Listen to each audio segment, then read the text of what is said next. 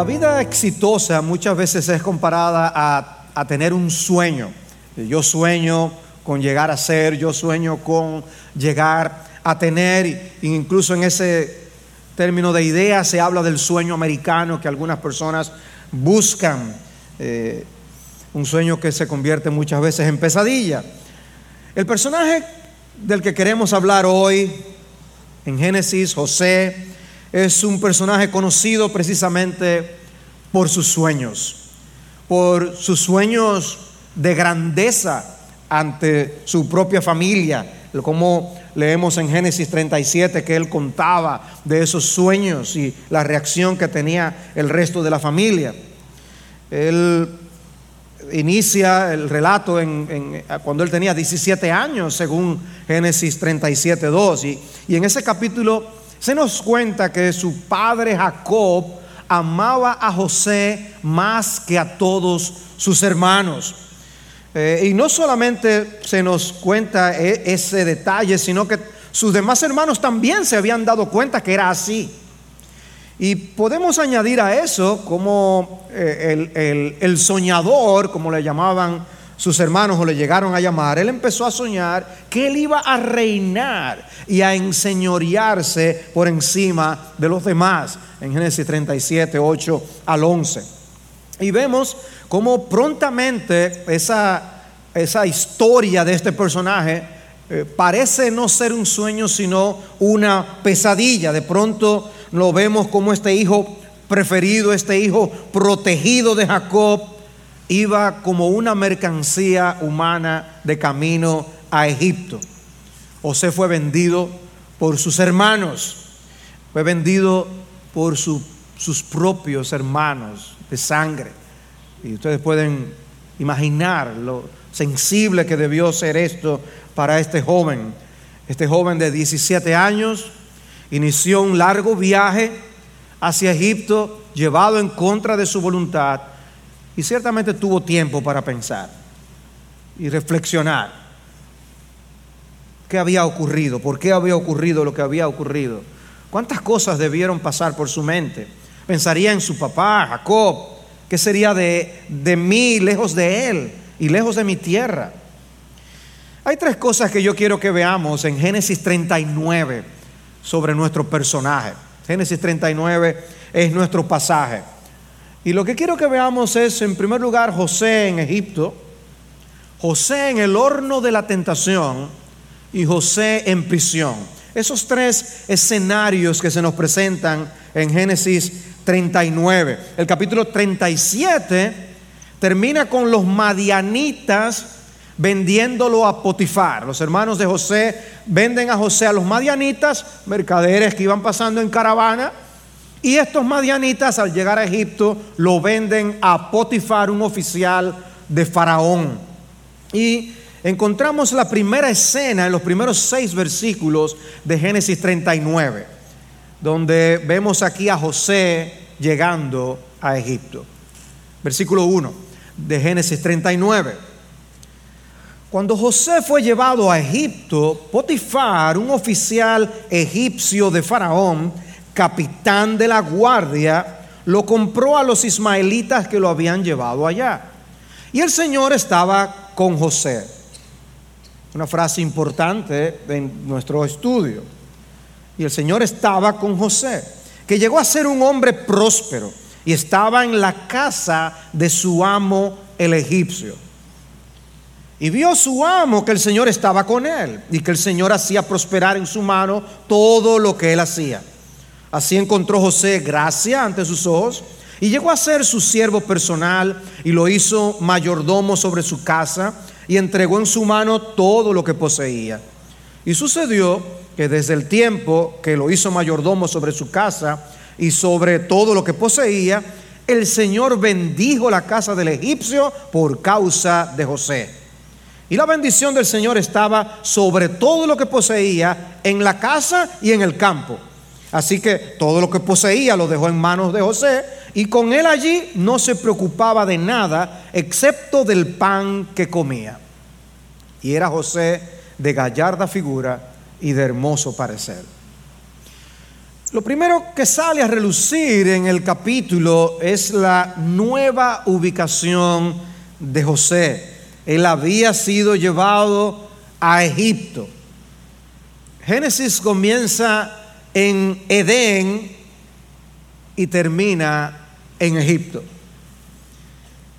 Precisamente el lugar del que habían salido los israelitas que ahora estaban leyendo el libro de Génesis. Recuerden, Génesis fue escrito por Moisés.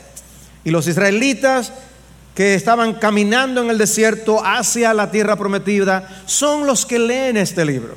Y debemos recordar ese detalle. Es de ese lugar de donde ellos salieron. Y ese, a ese lugar a donde llevan a José. Ahí nos dejó la narración del capítulo 37. Jacob llora lo que él creía que era la muerte de José y el capítulo concluye diciendo, mientras tanto los madianitas lo vendieron en Egipto a Potifar, oficial de Faraón, capitán de la guardia. Que es una especie de tráfico de personas eh, lo que tenían estos madianitas. Eh, ese, tráfico de personas no es algo nuevo, es, es, un terrible mal de nuestra generación, pero también lo era en aquel entonces. Y los madianitas solo veían que tuvieron una gran oportunidad para un gran negocio, que llevaban una buena mercancía. Y Potifar también lo veía como que simplemente estaba comprando una buena mercancía, un nuevo electrodoméstico para su casa. Pero inmediatamente después se nos introduce este elemento crucial de la historia y el Señor estaba con José. Sus hermanos en contra, los madianitas en contra, el nuevo ambiente en Egipto en contra pero el Señor estaba con él. Y uno casi puede esperar al hacer esta lectura, ok, ¿qué va a pasar entonces? Llegó el superhéroe, va a intervenir, lo va a liberar. Pronto José estará otra vez en su tierra con los suyos. Pero no es lo que sucede. Pero no debemos perder de vista ese detalle el Señor estaba con José. De hecho, cuando nosotros vamos a Hechos y encontramos a Esteban narrando la historia, recuerdan el discurso de Esteban de Hechos 7, es muy poco lo que él puede decir en toda su narración acerca de este evento de José. Pero dentro de lo poco que dice, da ese detalle. Dice en Hechos 7:9. Y los patriarcas tuvieron envidia de José y lo vendieron para Egipto, pero Dios estaba con él. Y lo rescató de todas sus aflicciones y le dio gracia y sabiduría delante de Faraón, rey de Egipto, y éste lo puso por gobernador sobre Egipto y sobre toda su casa. Llegó el liberador. Él fue salvado. Fue transformada su posición dramáticamente, pero no de la noche a la mañana. Pasaron muchos años entre un evento y otro, y Esteban lo coloca todo unido. Y, y, Dios es mencionado por Esteban como aquel que lo rescató de todas sus aflicciones. Pero muchos años después, ¿ven ustedes sus, un poco del obrar de Dios diferente a lo que muchas veces tú y yo esperamos? O sea, Esteban sabe que es Dios interviniendo y actuando, pero no cuando nosotros deseamos. Pero es Dios. Esteban reconoce que Dios lo salvó. Todos nosotros seremos salvos de nuestras aflicciones. Si no en esta vida, en el venidero. Es que el tiempo de Dios no es el nuestro.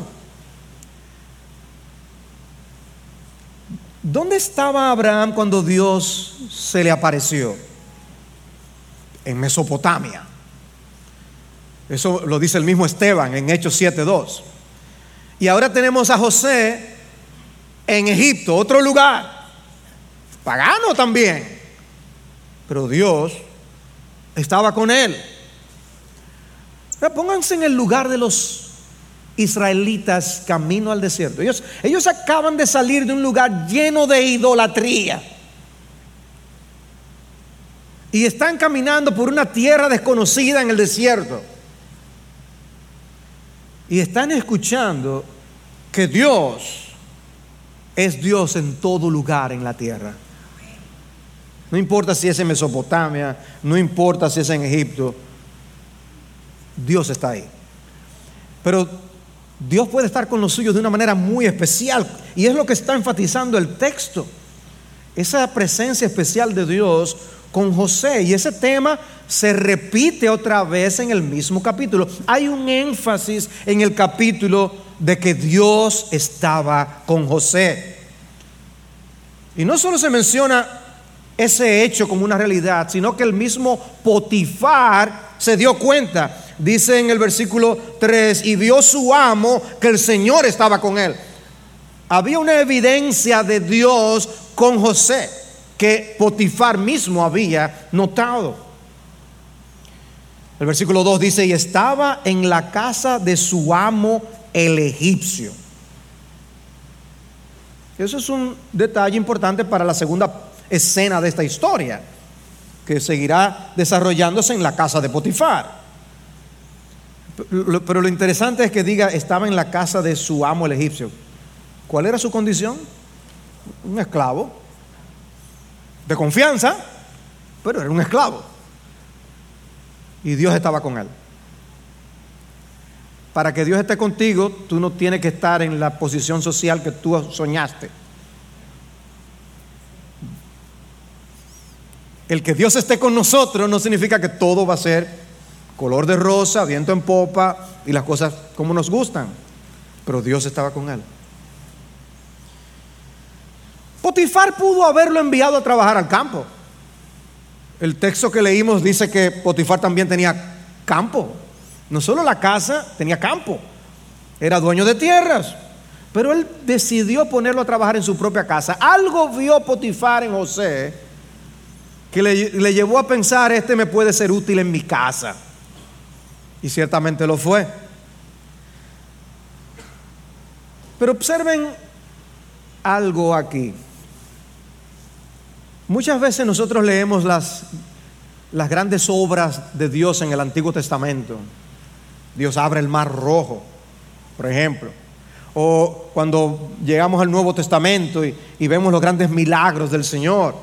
Y, sanar a un enfermo, eh, multiplicación de panes y peces.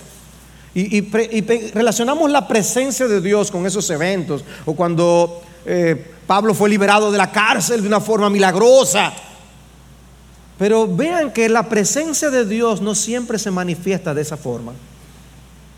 No es que tiene que haber algún portento para que digamos, Dios estuvo aquí. No, no tiene que ocurrir algo milagroso.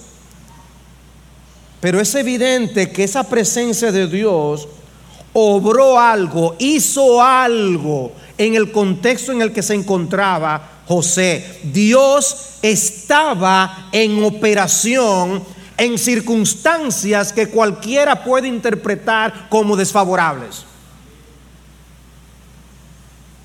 Dice de hecho el versículo 3 de manera explícita, el Señor hacía prosperar en su mano todo lo que él hacía. No fue simplemente, eh, José era muy diligente, y lo era. El texto dice que el Señor lo hacía prosperar. Nosotros queremos oír del mar rojo abierto en dos. Y la Biblia nos dice, Dios lo hizo prosperar. Dios hizo que el trabajo que él hiciera fuera fructífero, fuera eh, visto con buenos ojos por su jefe. Dios lo hizo. No, no parece un milagro, no parece algo portentoso, pero Dios lo hizo.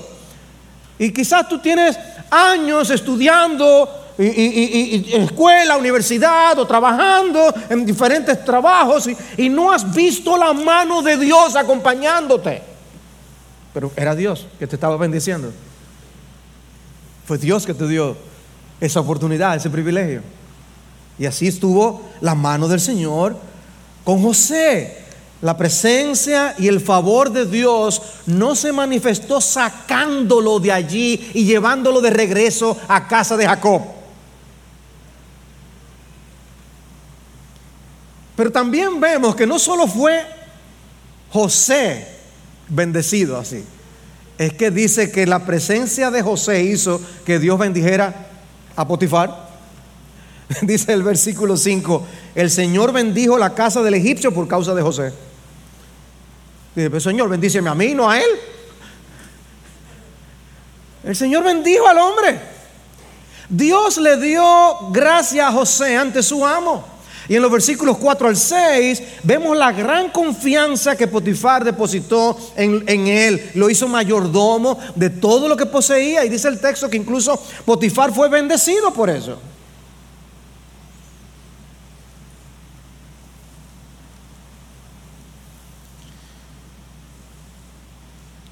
El hecho es que José está en Egipto, pero Dios estaba con José. Eso es lo importante. ¿Dónde estás tú?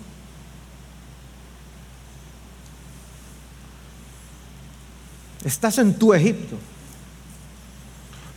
Como creyentes estamos en el mundo. Eso es nuestro Egipto en un sentido. Con, con, con, con, todo en contra en el mundo en términos humanos, con el príncipe de este mundo bien suelto, haciendo y deshaciendo, con sus ángeles caídos, propiciando la maldad, los hombres a su merced, haciendo y deshaciendo. Estamos en nuestro Egipto, pero Dios está con nosotros. No podemos perder de vista esa realidad. El tema de la presencia de Dios con los suyos es importante en el libro de Génesis. Dios le dice a Abraham en Génesis 15.1, no temas Abraham, yo soy un escudo para ti. Yo soy un escudo, yo estoy contigo. Dijo a Isaac en Génesis 26, 24, yo soy el Dios de tu padre Abraham, no temas, porque yo estoy contigo. Y a Jacob en Génesis 28, 15, he aquí, yo estoy contigo y te guardaré por donde quiera que vayas y te haré volver a esta tierra porque no te dejaré hasta que haya hecho lo que te he prometido. Y al mismo Jacob, cuando fue llevado a Egipto a encontrarse con José, cuando lo llevaron, ¿recuerdan? Dice, yo soy Dios, el Dios de tu padre, no temas descender a Egipto, porque allí te haré una gran nación. Yo descenderé contigo a Egipto. Wow. Dios enfatiza su presencia a sus siervos. Les deja saber, yo estaré contigo. Y Dios quería que lo supieran para que no tuvieran temor. No temas, yo estaré contigo.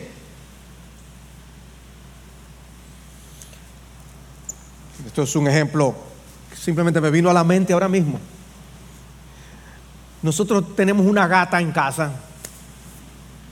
Y esa gata es una fiera más miedosa.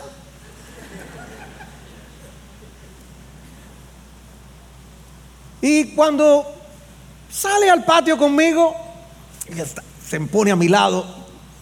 Si suena algo raro, ella está tranquila con uno. Siempre me está buscando el lado para no sentirse sola. Una sensación de seguridad, ¿no? Que le da a los niños cuando andan con sus padres. ¿Sentimos nosotros eso cuando nos apercibimos de que Dios está con nosotros? Porque Dios le dice eso a sus siervos para eso. Yo estoy contigo.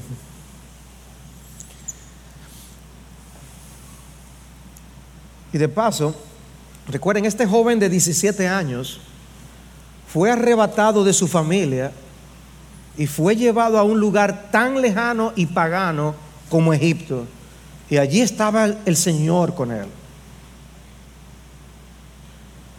Y aunque el tema principal de esta historia no es el cuidado de Dios hacia nuestros hijos, no debemos dejar de ver una buena aplicación en ese sentido. Hermanos, aunque nuestros hijos sean arrancados de nosotros.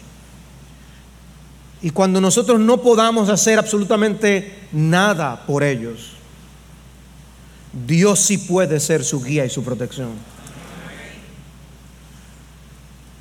Muchos de nuestros hijos saldrán de nuestro hogar en buena lid.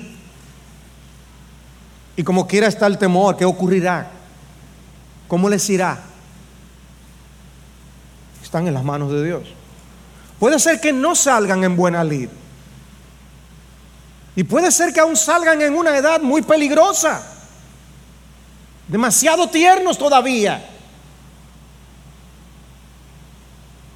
Podemos caer en la desesperación.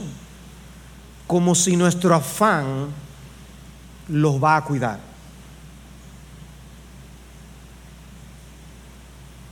En ese momento debemos recordar,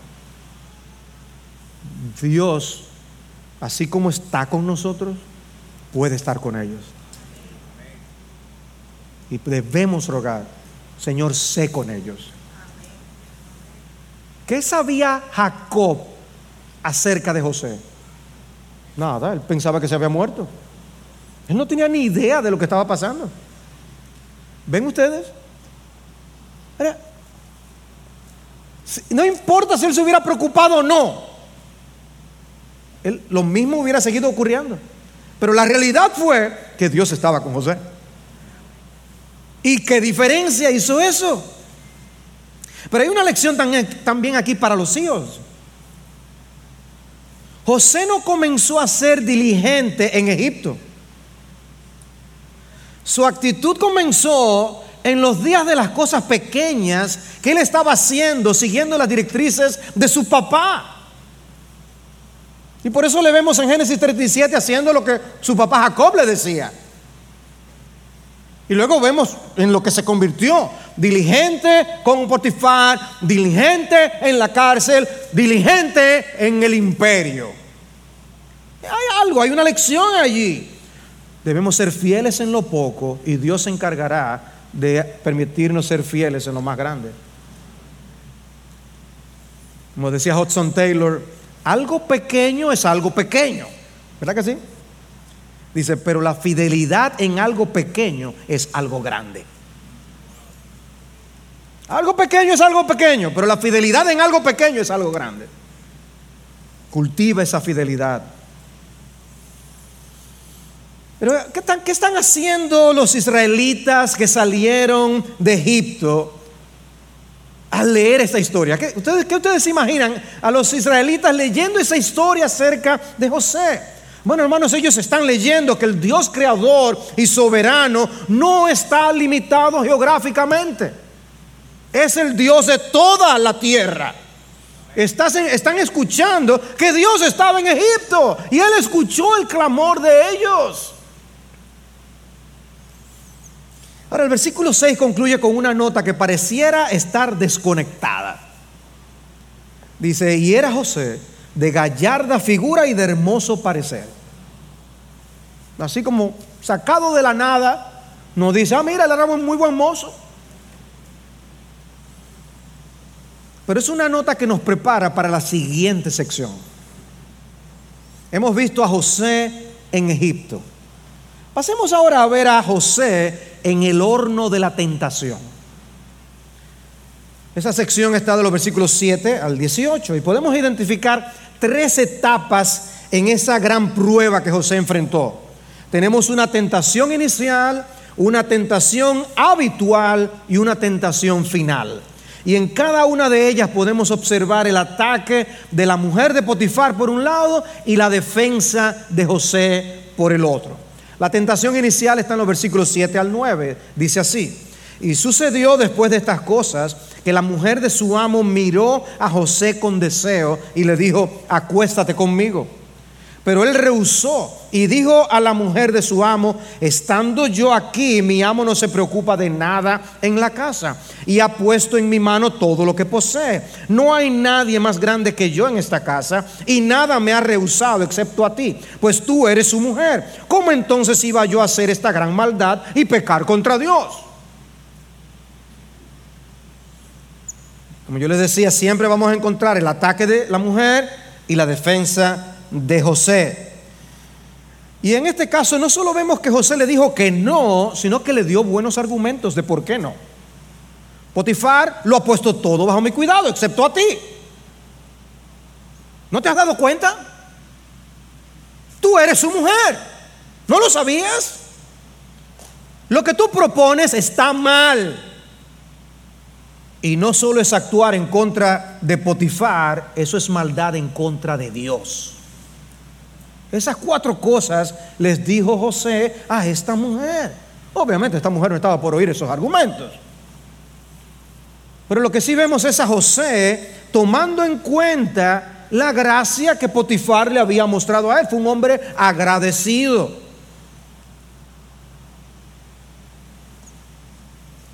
Si eso fue usado por José para evitar el pecado, el bien que su jefe le había hecho, ¿Cómo debe motivarnos a nosotros el bien que Dios ha hecho por cada uno de nosotros para decirle que no al pecado? Contemos nuestras bendiciones, amados hermanos. ¿No hemos sido bendecidos con toda bendición espiritual? Efesios 1.3.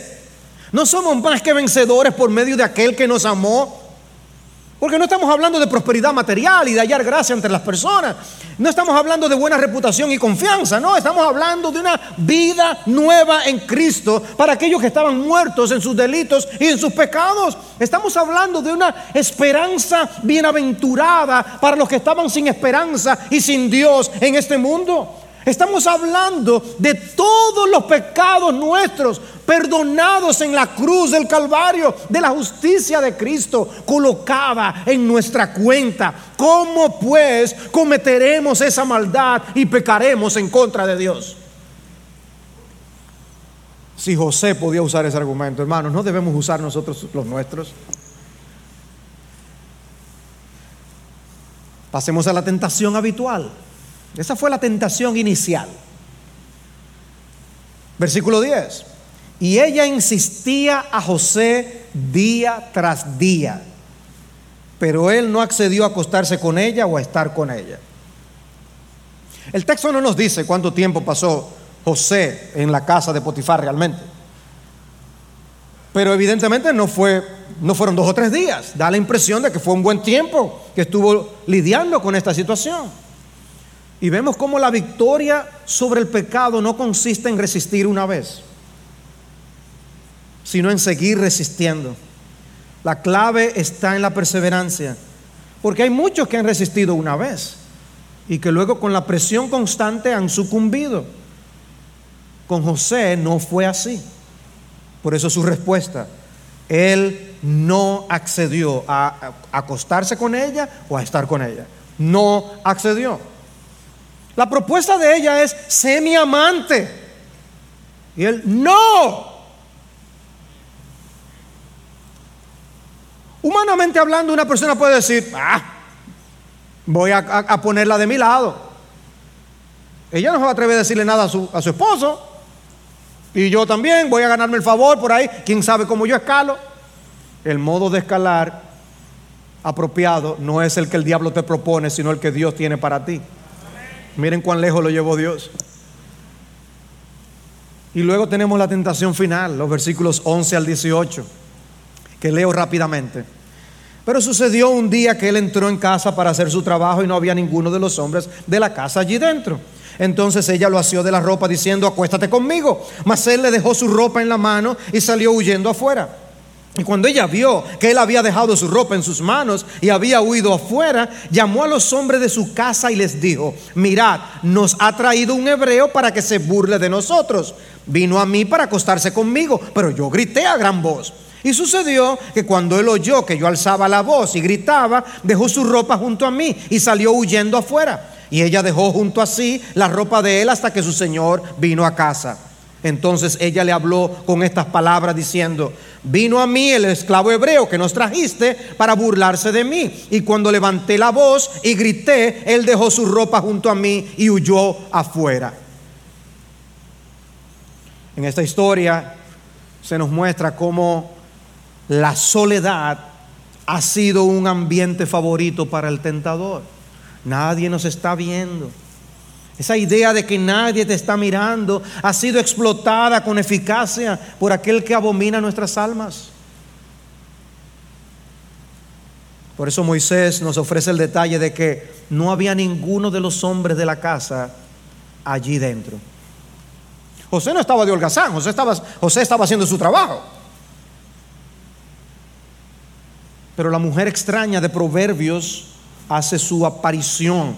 Dice Proverbios 7:15, por eso he salido a encontrarte buscando tu rostro con ansiedad y te he hallado. He tendido mi lecho con colchas, con linos de, con linos de Egipto en colores. He rociado mi cama con mirra, aloes y canela. Ven, embriaguémonos de amor hasta la mañana. Deleitémonos con caricias, porque mi marido no está en casa. Se ha ido a un largo viaje. Se ha llevado en la mano la bolsa del dinero. Volverá a casa para la luna llena. Amados hermanos, Dios nos permite meternos un poco, presentarnos como si fuera una película, la mente del diablo, para que veamos cómo es que Él piensa. Mira qué es lo que el diablo tiene en mente. Tú debes estar apercibido cómo es que Él actúa. Para que no caigas. Obsérvalo, míralo, detente, piensa cómo es que Él actúa.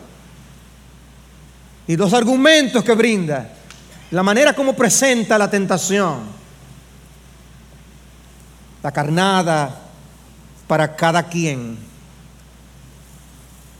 Y a José no le quedó otra opción que salir corriendo. Salir corriendo. Entonces ella lo asió de la ropa diciendo, acuéstate conmigo. Mas él le dejó su ropa en la mano y salió huyendo afuera. Antes, no, eso no está bien, eso no está mal. Aquí, aquí no hay nada que hablar. Yo no sé si es pichulí en griego, pero dice ahuir, ahuir pichulí. es una palabra que yo he oído del, del griego local.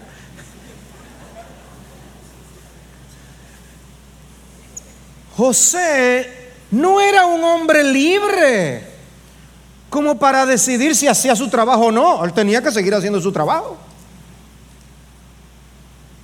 Pero José era un hombre libre para que decirle que no a la tentación y huir del pecado.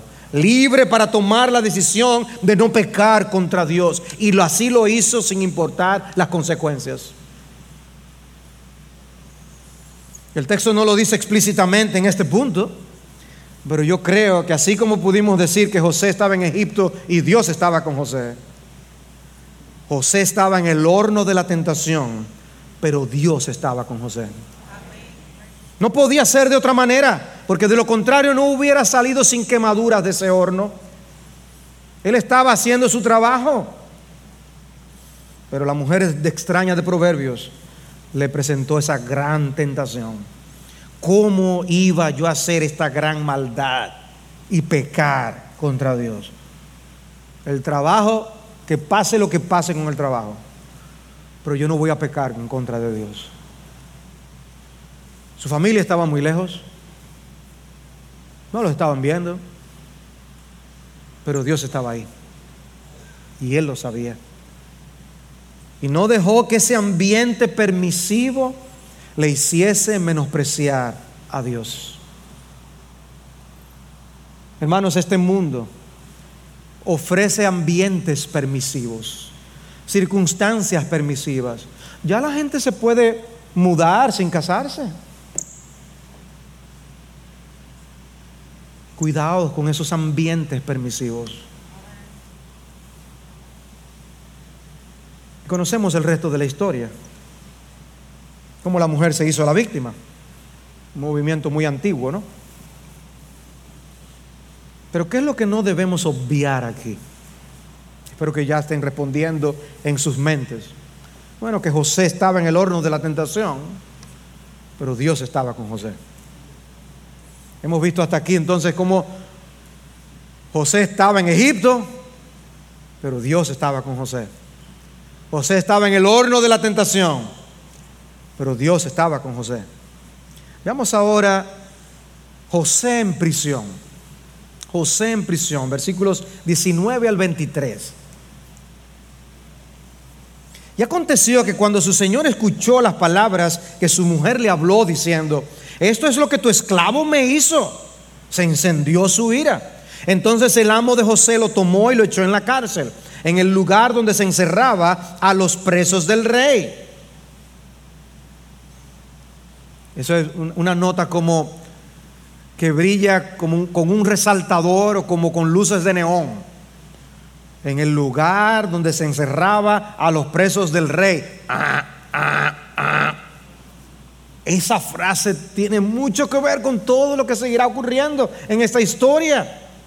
Y dice, y allí permaneció en la cárcel. Una expresión que uno dice, pero el pobre José, ahora de una manera injusta, permanece allí. Ahora leen la siguiente frase, versículo 21. Mas el Señor estaba con José. ¿Y dónde está el milagro?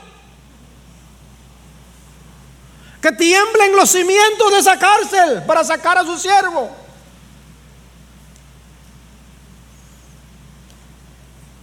¿Qué hubiera pasado si Dios hubiera librado a José en ese momento? O se hubiera salido, se hubiera ido a su familia. La historia hubiera sido muy diferente. Pero sigue diciendo, mas el Señor estaba con José y le extendió su misericordia y le concedió gracia ante los ojos del jefe de la cárcel. Y el jefe de la cárcel confió en mano de José a todos los presos que estaban en la cárcel y de todo lo que allí se hacía, él era responsable. El jefe de la cárcel no supervisaba nada que estuviera bajo la responsabilidad de José, porque el Señor estaba con él. Y todo lo que él emprendía, el Señor lo hacía prosperar. El Señor estaba con José y lo dejó preso. No, pero lo hizo preso de confianza.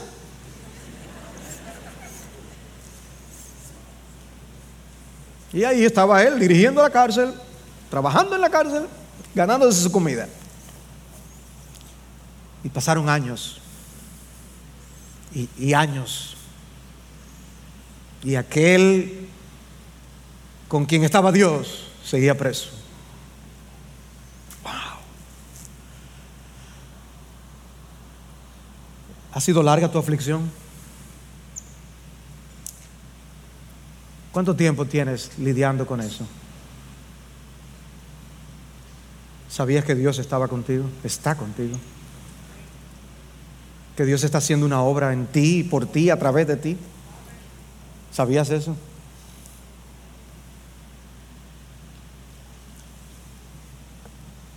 Dice que Potifar se enojó, se airó. Pero yo no creo que él todo lo hizo en base a su ira, porque si él hubiera llevado su ira a sus últimas consecuencias, él tenía la capacidad de matar a José y no lo hizo. Sencillamente lo puso en la cárcel. Eso puede revelar otras cosas en las que no me voy a meter ahora. Pero dice que Dios estaba con él y todo lo que él emprendía el Señor lo hacía prosperar, pero no lo sacaba. La fidelidad a Dios tuvo su costo. Y ahora aquel que había soñado que sería como el sol, estaba siendo encerrado con una acusación falsa, injustamente encarcelado y permaneció allí muchos años. ¿Dónde estaba Dios? El Señor estaba con José. El Señor estaba con José. En el momento el asunto debió ser incomprensible para José. Como nos sucede a nosotros cuando nos atrapan las adversidades, como cuando somos sorprendidos con cosas que no entendemos de por qué nos está sucediendo lo que nos sucede. Pero la historia nos mostrará cuán necesario era que José estuviera en la cárcel y en la cárcel donde colocaban a los presos del rey. Y que luego un copero fuera colocado en la misma cárcel y que tuviera un sueño y José lo interpretara. Sueño que se cumplió exactamente como le dijo José. Y que luego el copero se olvidara de José Cuando José le dijo, mira, acuérdate de mí, intercede por mí ante Faraón. Pero, pero se olvidó. Pero eso también estaba dentro de los planes de Dios. El Señor orquestando las cosas, la mano del Señor actuando, que luego conducirían a que Él fuera el primer ministro. Porque si le sacan antes de esto, posiblemente no hubiera llegado a ser primer ministro. ¿Ven el actuar de Dios maravilloso y sorprendente? ¿Cuán insondables son sus caminos?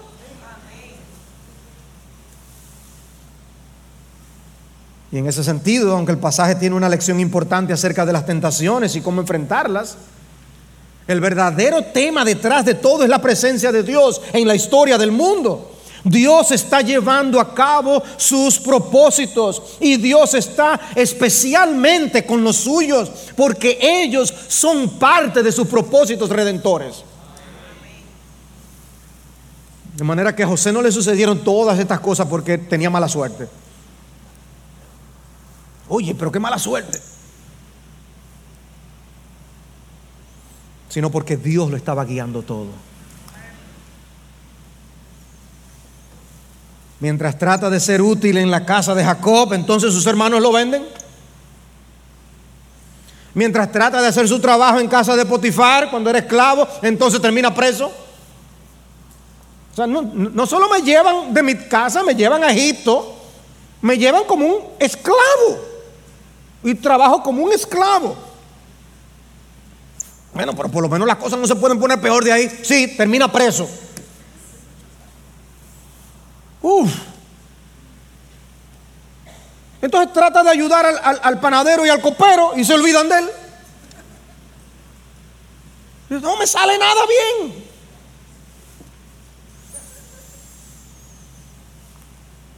El pastor Lester leyó el Salmo 105 en la lectura. Y si captaron en la lectura, dice en el versículo 23 que Dios también envió a Israel a Egipto. Recuerdan, envían a Jacob, entra a Egipto, pero menciona a Israel representando al pueblo. Por eso dice, hizo que su pueblo se multiplicara mucho y los hizo más fuertes que sus adversarios.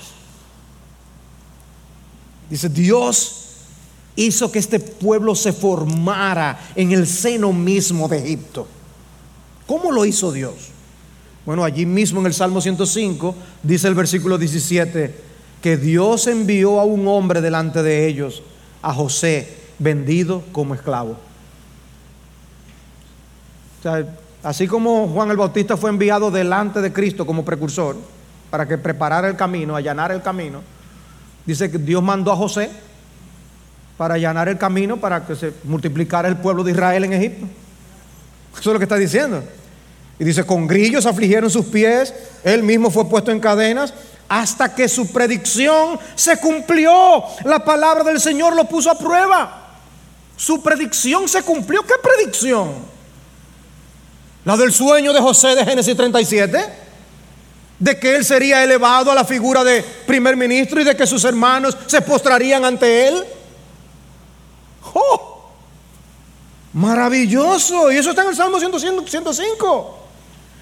Dice el rey envió y lo soltó, el soberano de los pueblos lo puso en libertad, lo puso por señor de su casa y administrador sobre todos sus bienes. Maravilloso, maravilloso. Y, y luego que pasó eso, entonces Jacob termina entrando también en Egipto. Nosotros podemos decir, Dios lo tenía todo fríamente calculado. Y José lo entendió, pero muchos años después, cuando le dijo a sus hermanos en Génesis 45, 5, ahora pues no os entristezcáis, ni os pese por haberme vendido aquí, pues para preservar vidas me envió Dios delante de vosotros, porque en estos dos años ha habido hambre en la tierra y todavía quedan otros cinco años en los cuales no habrá ni siembra ni ciega. Y Dios me envió delante de vosotros para preservaros un remanente en la tierra. Qué conciencia. Quizás cuando él iba caminando con los madianitas, dije, estos bárbaros, hermanos míos, qué tremendo. pero ¿quién? Eh? ¿Cuántas veces quizás en la cárcel? Pero ¿Y cómo fue que estos hermanos míos, miren todos estos años que yo tengo aquí preso en la cárcel? Dios me envió delante de vosotros. Dios lo, lo, envolvió, lo puso en una caja hacia Egipto. Era Dios que lo estaba enviando. Dice, y para guardaros con vida mediante una gran liberación. Ahora pues, no fuisteis vosotros los que me enviasteis aquí, sino Dios. Y Él me ha puesto por padre de Faraón y señor de toda su casa y gobernador sobre toda la tierra de Egipto. Qué claridad de pensamiento viendo a Dios claramente en la historia, actuando y haciendo todas estas cosas. ¿Estás viendo a Dios en tu vida? ¿Estás viendo la mano de Dios moviendo las piezas en tu vida? Porque de muchas nosotros no tenemos ni idea de lo que está ocurriendo. Pero hay muchas otras de lo que ya tú sí sabes. De por qué pasó como pasó. Para que ahora tú, y tú haces el cálculo, y tú solamente dices, ay, gracias Señor. Gracias Señor. Quizás fue una relación amorosa que no llegó a su final. Y tú pensabas que la relación iba bien. Y se cayó. Y ya tú ves en la vida lo que ha pasado con la otra persona. Y tú dices, gracias Señor.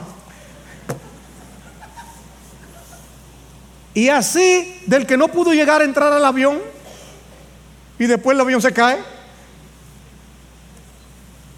y la persona que estaba molesta porque, caramba, estas, líneas aéreas, estas cosas, y después, gracias Señor.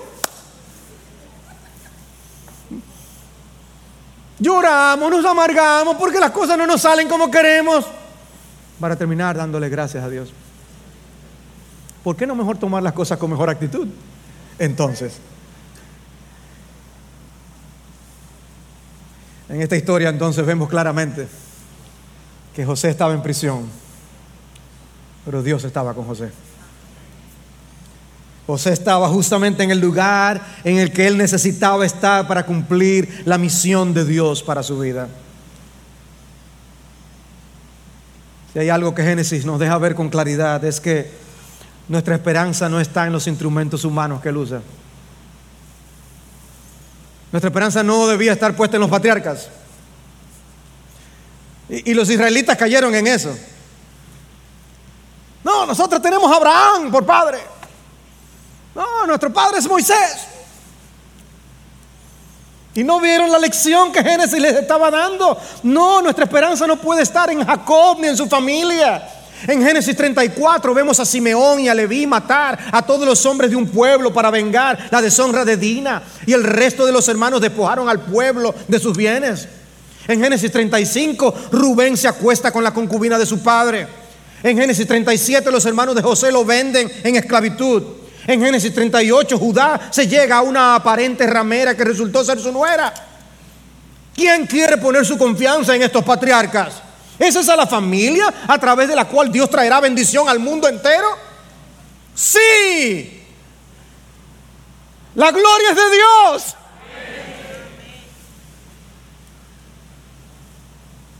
¿Son ellos simiente de la mujer que se prometió en Génesis capítulo 3? Sí. Génesis está quitando nuestros ojos de los hombres para que los pongamos en el Señor.